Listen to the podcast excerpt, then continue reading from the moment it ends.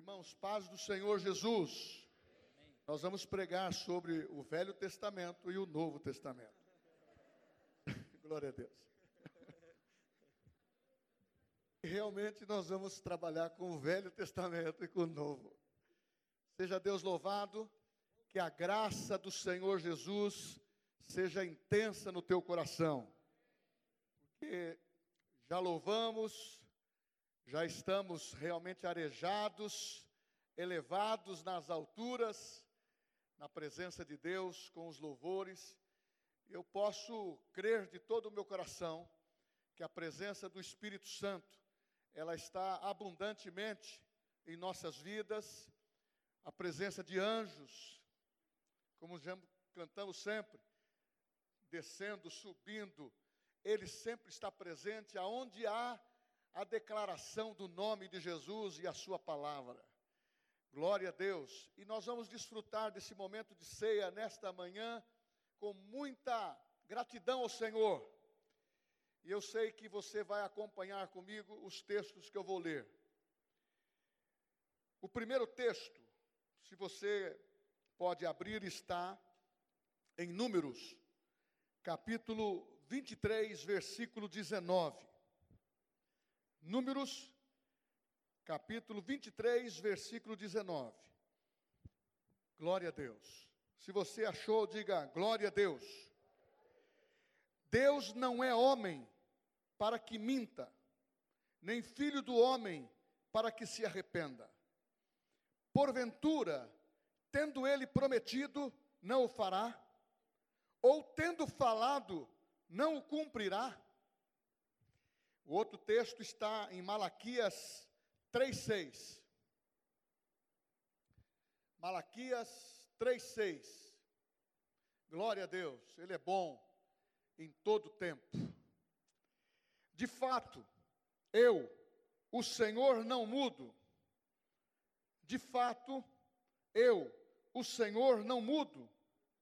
Por isso vocês, descendentes de Jacó, não foram destruídos. Glória a Deus. Lucas 21, 33.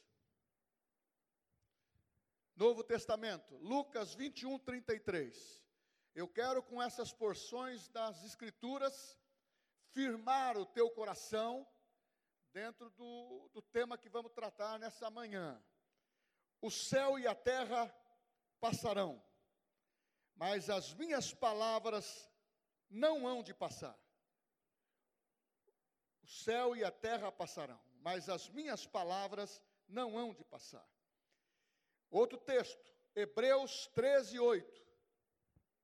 Glória a Deus. É para firmar o teu coração, demonstrando a autenticidade e o poder de Deus no que ele disse, no que ele falou, que ele vela pelo cumprimento da sua palavra. E diz aqui, em Hebreus 13, 8: Jesus Cristo é o mesmo ontem, e hoje e eternamente. Jesus Cristo é o mesmo ontem, hoje e eternamente. Glória a Deus. Os irmãos podem se assentar.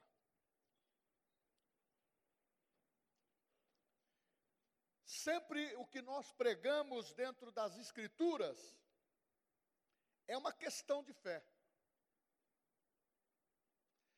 É uma questão importante para o cristão porque sem fé é impossível agradar a Deus. E tudo que nós falamos nesse púlpito tem o objetivo de gerar fé no teu coração, no meu coração. Porque é uma ratificação da palavra, é uma repetição daquilo que, pelo Espírito Santo, que inspirou homens de Deus e mulheres, homens de Deus, para ter as suas histórias aqui. Homens de Deus para inspirar e escrever a palavra divinamente.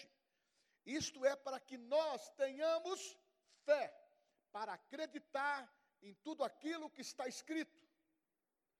Então eu volto a, a, a, a afirmar: não é um livro histórico, é a palavra de Deus.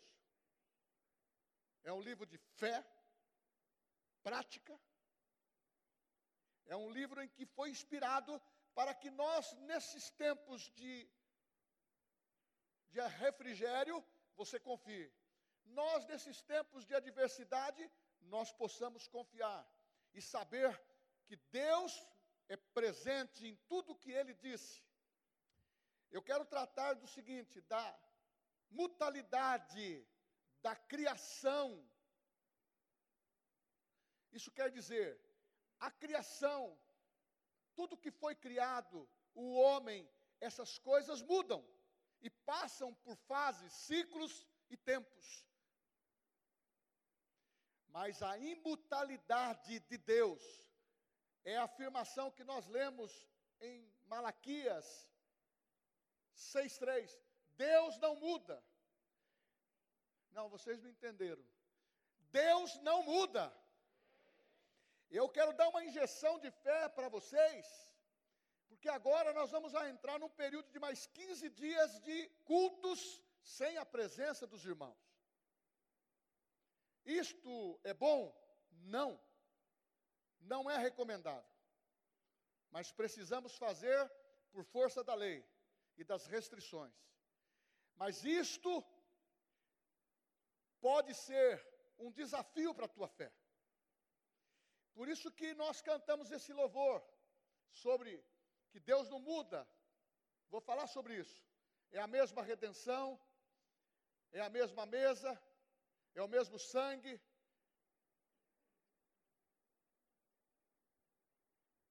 São as mesmas operações de Deus que foi feita dois mil anos atrás, para nós, para Deus dois dias, que permanece como decreto de Deus.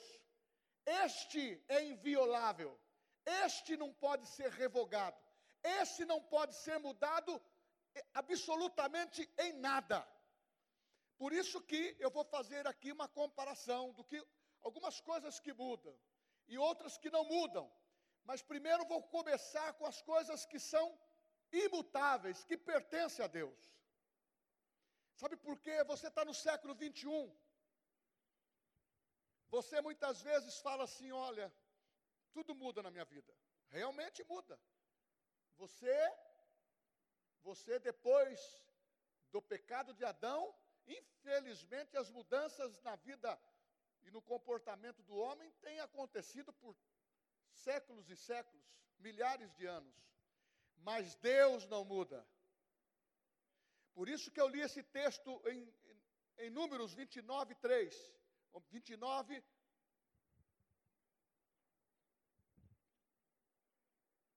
Dezenove, que Deus não não é homem para mentir.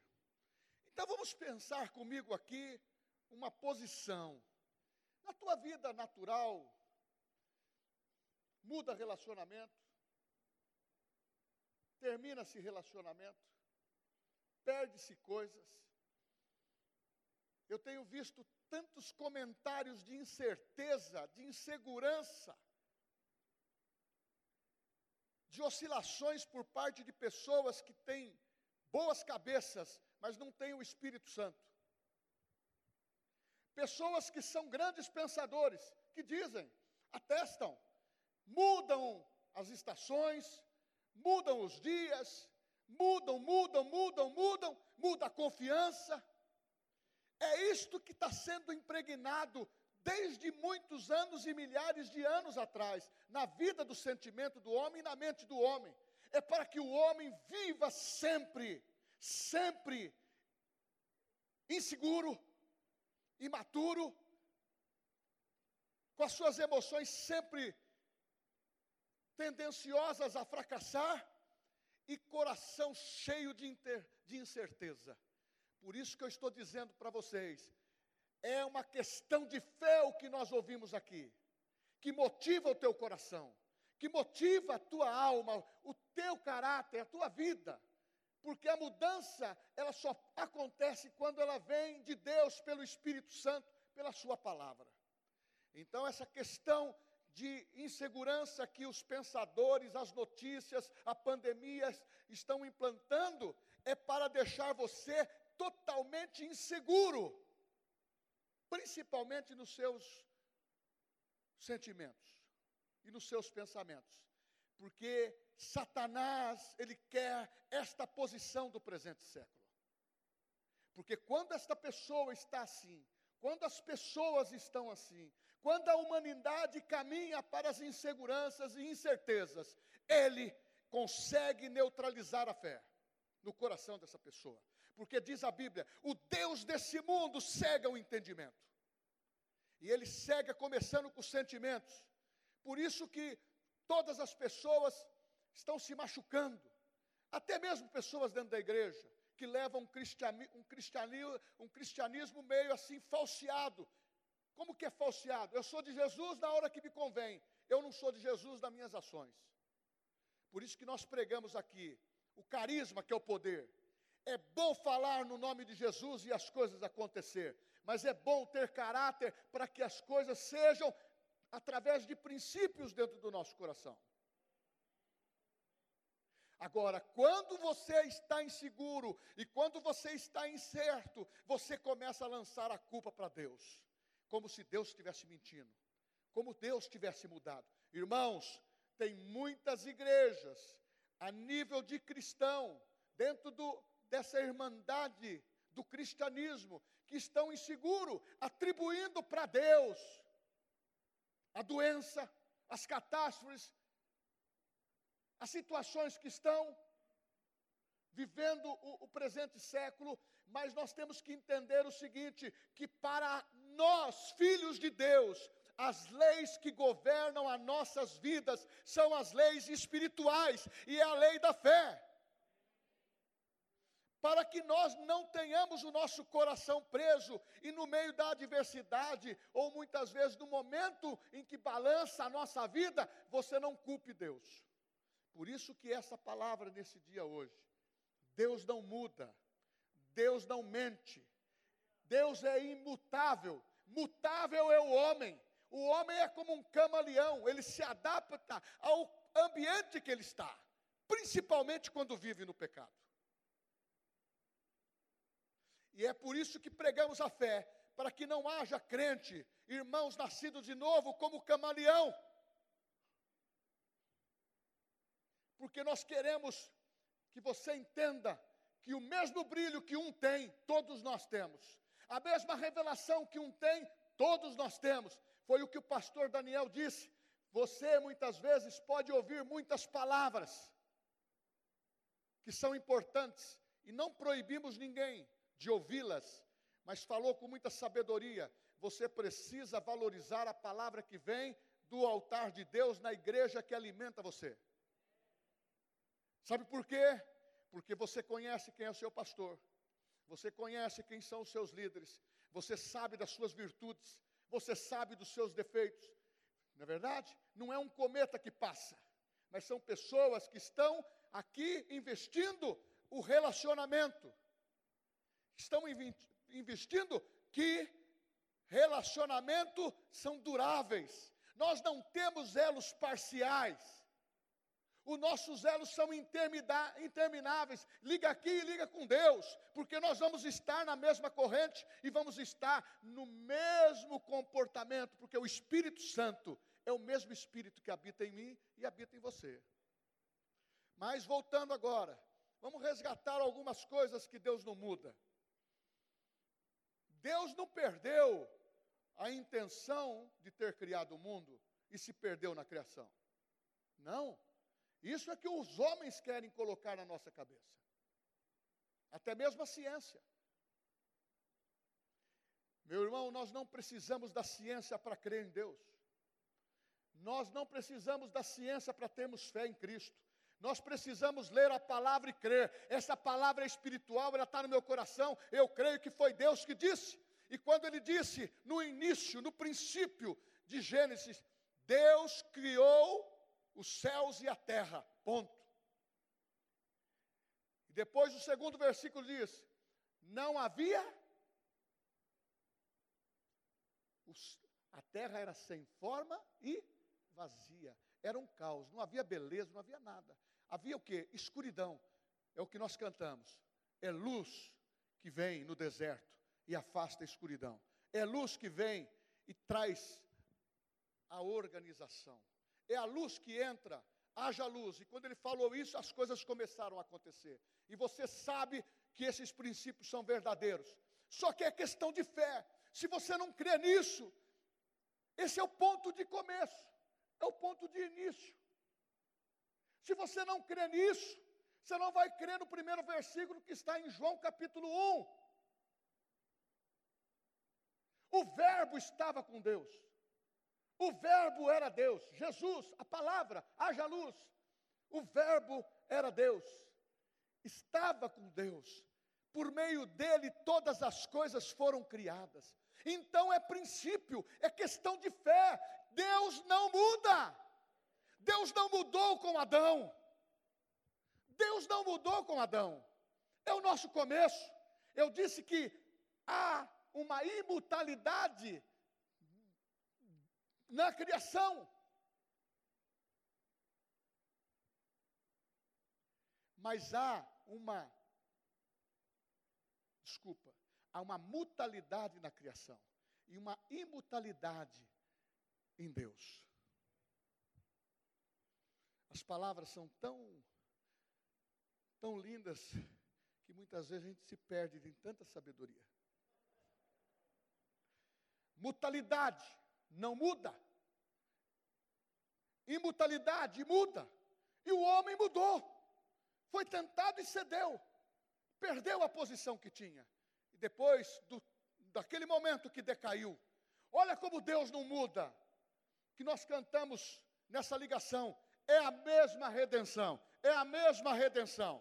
Está dizendo em Gênesis 2,7 que quando o homem se viu que pecou, falou para Deus, porque ele pecou. Aonde detectou isso? Ele fugiu, teve medo, ficou nu e cozeram folhas de figueira para cobrir a sua nudez.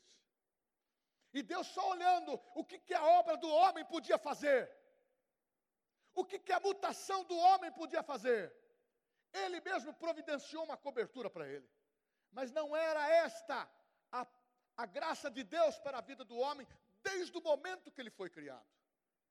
A Bíblia fala em Gênesis 3:20 que Deus providenciou vestimenta de peles 3:20 e 21, vestimenta de peles para Adão e Eva. Isso significa que ele sacrificou um animal ali para tirar a pele e cobrir a nudez do homem. Isso significa, já apontando para o futuro, que Deus não muda. Só que o homem não tinha esse conhecimento. O apóstolo Paulo fala assim: quão insondáveis são os seus caminhos. Quem conheceu a mente do Senhor? Nós só temos revelação porque temos o Espírito Santo. Ele revelou. Se assim não fora, ninguém teria conhecimento de nada. E a Bíblia fala que providenciou vestimentas. E apontando já para a redenção. Naquele tempo, o derramamento de sangue foi para cobrir o pecado. Foi um remédio paliativo ali. Porque Deus no seu coração, Deus no seu lá no seu íntimo. Isso traduzindo palavras para ter o entendimento, eu como você, ele já conhecia o sangue do seu próprio filho antes da fundação do mundo. Ele já estava apontando para aquela visão que teve João Batista do Novo Testamento. João capítulo 1 e 2, você vai ver isso. Eis o Cordeiro de Deus que tira o pecado do mundo. Ele estava olhando para Jesus para fazer o resgate, redimir, readquirir, recomprar. Sabe por quê? Porque com o pecado o homem ficou preso numa escravidão. Por isso que pecado é escravidão. Por isso que as pessoas estão achando que Deus Deus mudou. Não. Foi o homem que mudou. Eu estava lendo, estudando sobre esse assunto, achei até engraçado uma situação, como que um camarada defendeu uma tese, você vai até rir, nos Estados Unidos. Ele, quando não estava liberada a maconha, o camarada foi preso com, com posse desse material que deixa a pessoa, não estou sentindo nada. não pago conta, não trabalho, não faço nada, só estou na boa, ó. Os olhinhos ficam vermelhos. Então o que, que acontece? O camarada foi prego com tanta coisa. Sabe o que, que o advogado dele defendeu a tese para ele? Ele pegou Gênesis e diz lá que Deus, Deus criou todos os tipos de erva. E Deus tinha legalizado a maconha, ele não podia ser condenado por isso. Pega a própria Bíblia para fazer uma defesa dessa natureza. Eu fiquei pensando, como que o homem quer atribuir a Deus a culpa das coisas? Deus não muda. Lá está escrito que ele deu ao homem o domínio sobre o mundo animal, sobre o mundo vegetal, ele deu o domínio. O homem não cumpriu o seu, o seu detalhe. Não é isso que eu quero pregar agora.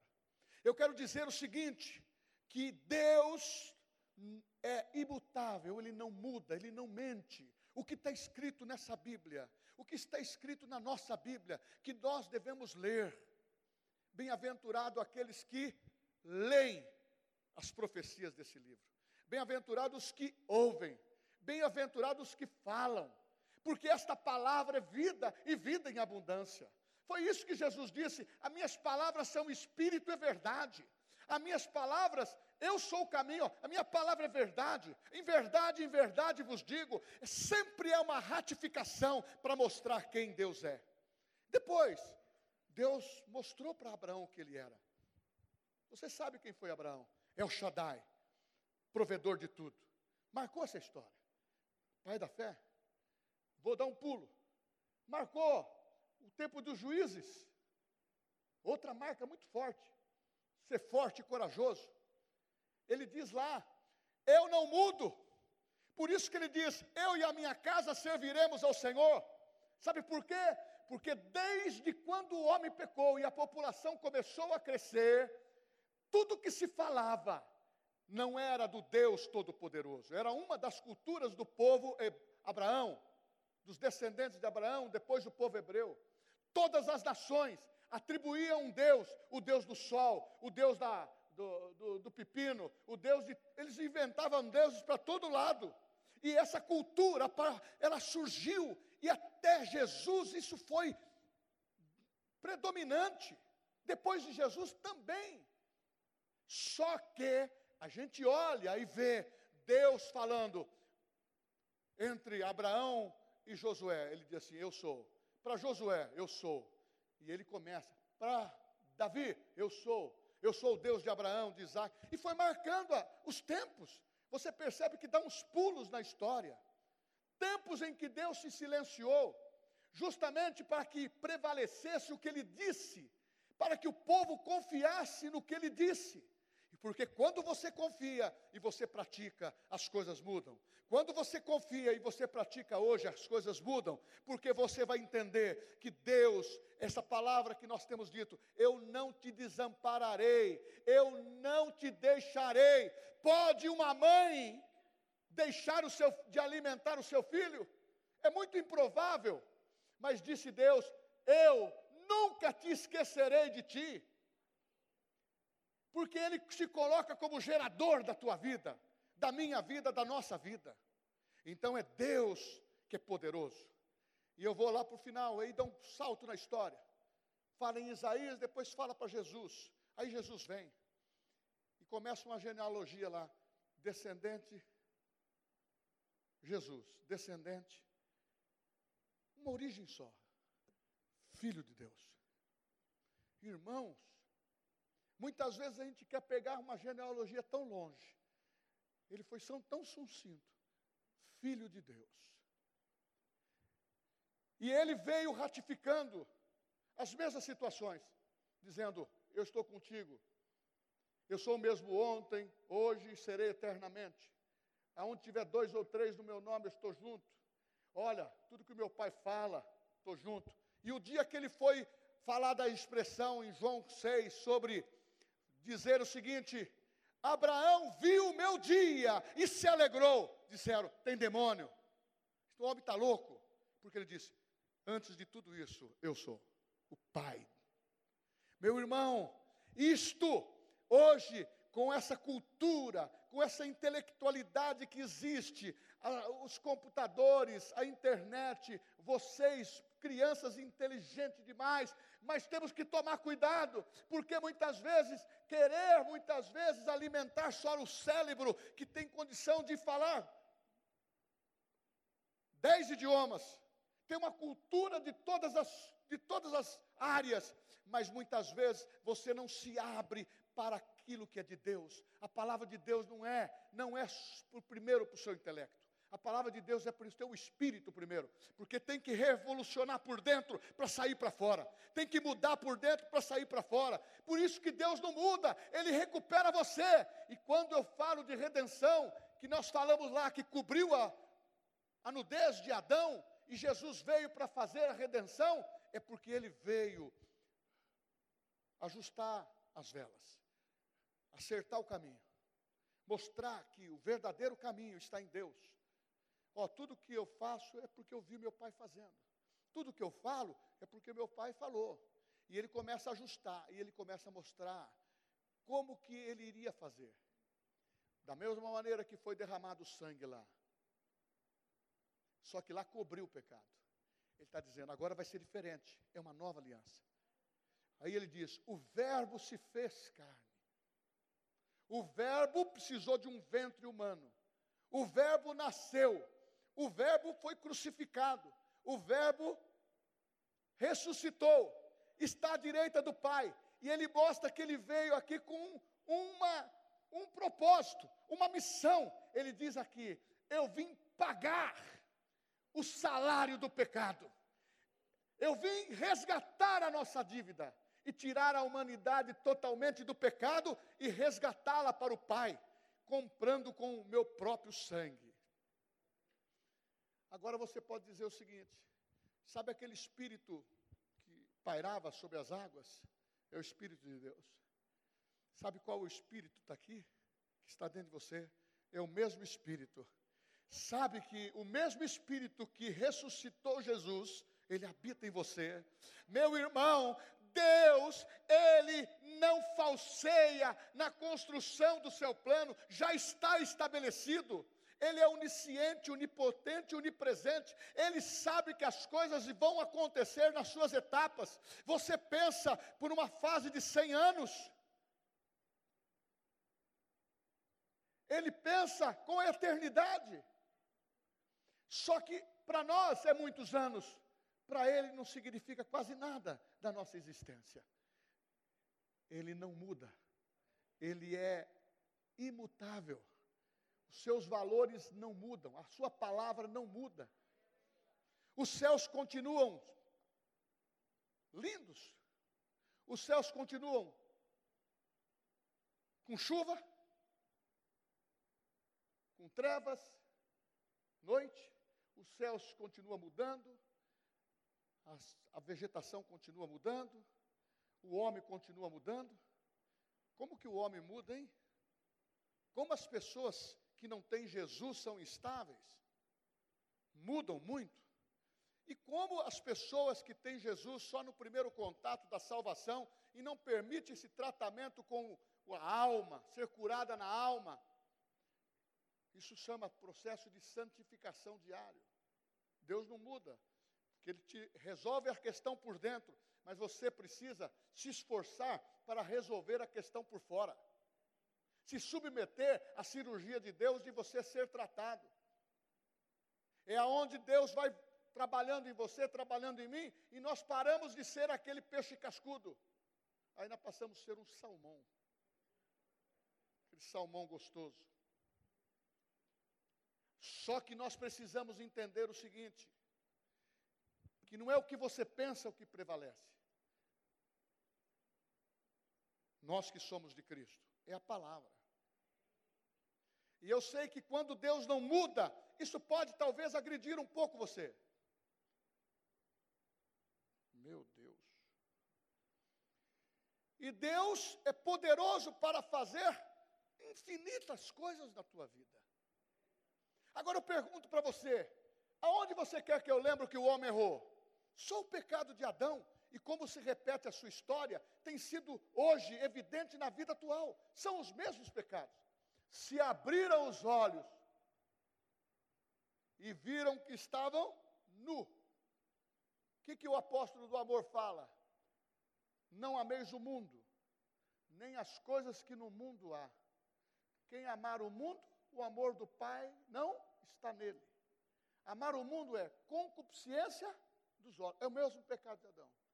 Concupiscência da carne, é o mesmo pecado de Adão. Serei igual a Deus, no conhecimento do bem e do mal. Aceitou a sugestão de Satanás. E a soberba da vida. O homem é soberbo. Então, meu irmão, essa mutação que existe por falta, por, por imposição da carne e do pecado, isso não pode estar em nós, não pode estar na igreja. Nós temos que estar sendo fascinados pelo poder da santidade diária da palavra, da declaração da palavra para nós vencermos. E agora eu vou entrar um pouco no Novo Testamento aqui sobre a redenção. Está pago. Muitas vezes a gente comemora uma situação como esta que está pago, que nós estamos ceando, eu ouvi essa semana também várias vezes a pessoa dizendo: Eu quero que a, o arrebatamento aconteça logo.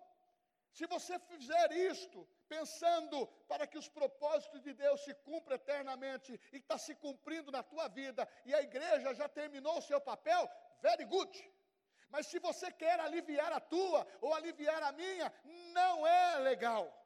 Não resolve, não é esse pensamento que nós temos que ter. É agora na pandemia que nós temos que estar robusto.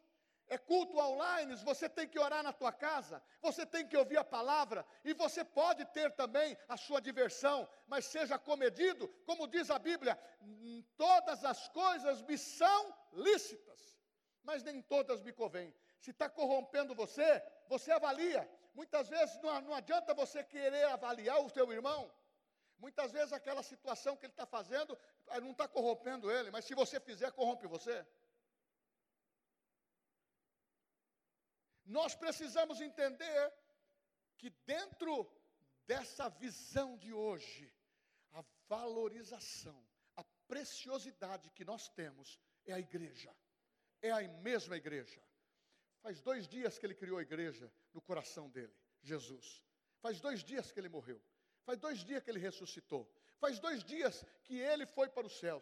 Faz dois dias que ele enviou o Espírito Santo para morar em nós. Meu irmão, a igreja é a mesma.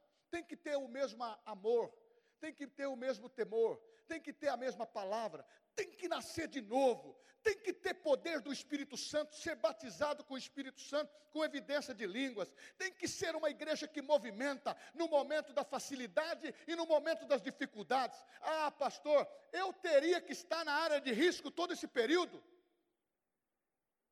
mas eu me nego a ficar. Sabe por quê? Porque eu estou com saúde, declaro saúde divina. Hoje, se eu fizer o teste do Covid, não tenho nada.